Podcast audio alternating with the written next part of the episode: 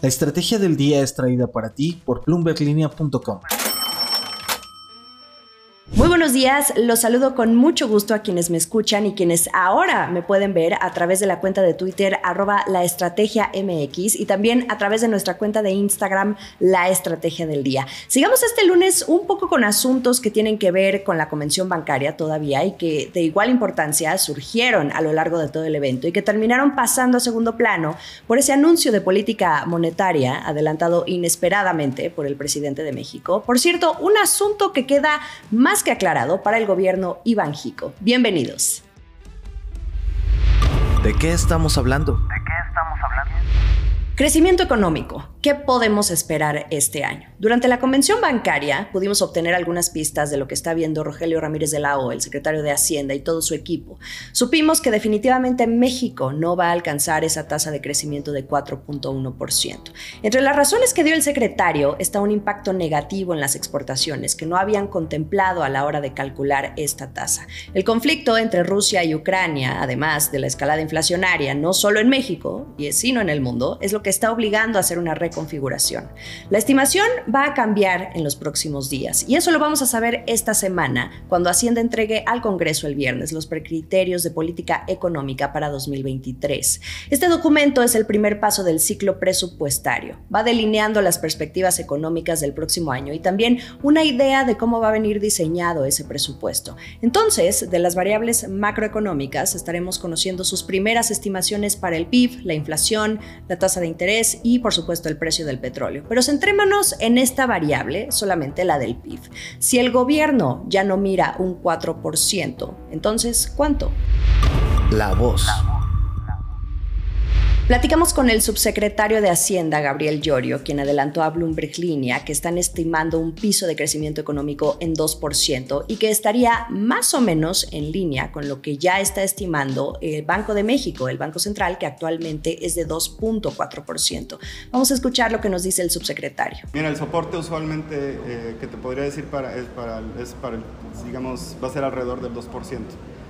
¿Y qué tiene este o qué nutre este soporte? Es que los hay que recordar que muchos de los sectores que se empezaron a recuperar de manera muy rápida ya se, ya se están como normalizando. Y los que estaban muy rezagados, que son todos estos que están relacionados con servicios, proximidad de personas, eh, por la apertura, movilidad y vacunación, son los que más rápido están creciendo.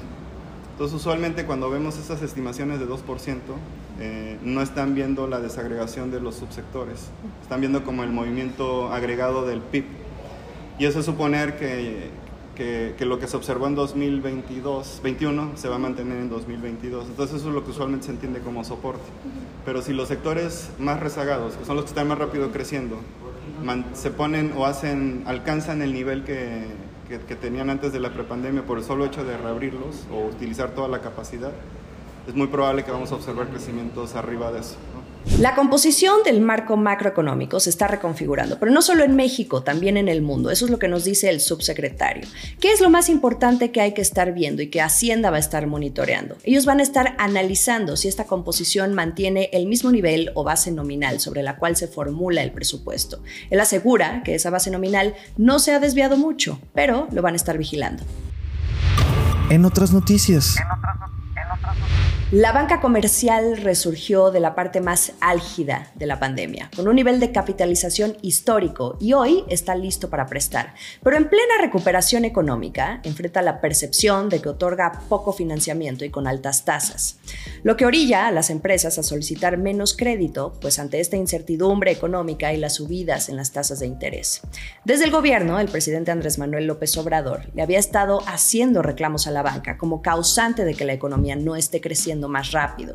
En ocasiones recientes incluso argumentó que los bancos habían obtenido ganancias a pesar de la pandemia. ¿Pero en qué terminó esto? No hubo regaño. El presidente repitió en la convención bancaria lo que ya ha dicho en años anteriores, que no va a cambiarles las reglas del juego, básicamente, que no va a haber reformas que afecten a los banqueros, ni tampoco regulaciones. Lo que sí se anunció es un programa de créditos para apoyar a las pequeñas y medianas empresas en México como parte de estos esfuerzos para reactivar reactivar la economía lo antes posible. Y también un plan para simplificar los procesos a la hora de acceder al financiamiento de una manera mucho más rápida. Se están revisando los últimos detalles de este programa, pero se están contemplando ya en una primera etapa alrededor de 10 mil millones de pesos. Esto es el dato del día. Y en línea con esta intención de agilizar los trámites, la banca ya ve una mayor aceleración en el tema digital. Y ahí les voy a dar un dato. Entre 2019 y 2021, los bancos tuvieron un crecimiento del 62% en cuentas digitales y la mayoría ya tiene un proceso muy avanzado en cuanto a temas de transformación digital o ampliación de su oferta de productos y servicios. Esto incluye procesos sin sucursales o cualquier otra infraestructura física de importancia. El último sorbo. ¿Y en qué termina este asunto del adelanto inesperado que el presidente López Obrador dio sobre la tasa de interés de referencia? Bueno, pues al menos el presidente, quien la mañana del viernes reveló que fue el secretario de Hacienda quien le compartió el dato, y también para algunos miembros de Banco de México, es un error que ha quedado aclarado, disculpado y que no pone en entredicho la autonomía del Banco Central. La subgobernadora Irene Espinosa consideró valiosa la disculpa del presidente al aceptar que desconocía el dar a conocer antes de tiempo la decisión de la Junta de Gobierno. Daniel Becker, por otro lado, el presidente de la Asociación de Bancos de México, dijo a la prensa que los hombres capaces eran justo eso, tenían esa capacidad de rectificar. Y también pudimos obtener el punto de vista de otro subgobernador, Gerardo Esquivel. También lo vio como un error y que no tiene mayores implicaciones. Vamos a escuchar un poco de lo que dijo al preguntarle sobre este tema en Acapulco. No es una filtración, el, presidente está, eh, tiene derecho a estar enterado obviamente de decisiones de esta naturaleza y eh, pues no es una filtración, eso es importante señalarlo, ¿no? que no es, no, no es algo que en ese sentido deba considerarse como ilegal, ni mucho menos eh, pues fue un error, como ya se aclaró, y creo que no tiene mayores implicaciones. Iniciamos una nueva semana, pero también con una nueva etapa para este podcast, que además de ser escuchado por ustedes, también ya puede ser visto, como les decía en un principio, a través de nuestra cuenta de Twitter, arroba la estrategia MX, y a través de nuestra cuenta de Instagram, la estrategia del día. Gracias por acompañarme. Nos escuchamos y vemos mañana. Feliz lunes. Esta fue la estrategia del día, escrito y narrado por Jimena Tolama, producido por Arturo Luna y Daniel Hernández. Que tengas un día muy productivo.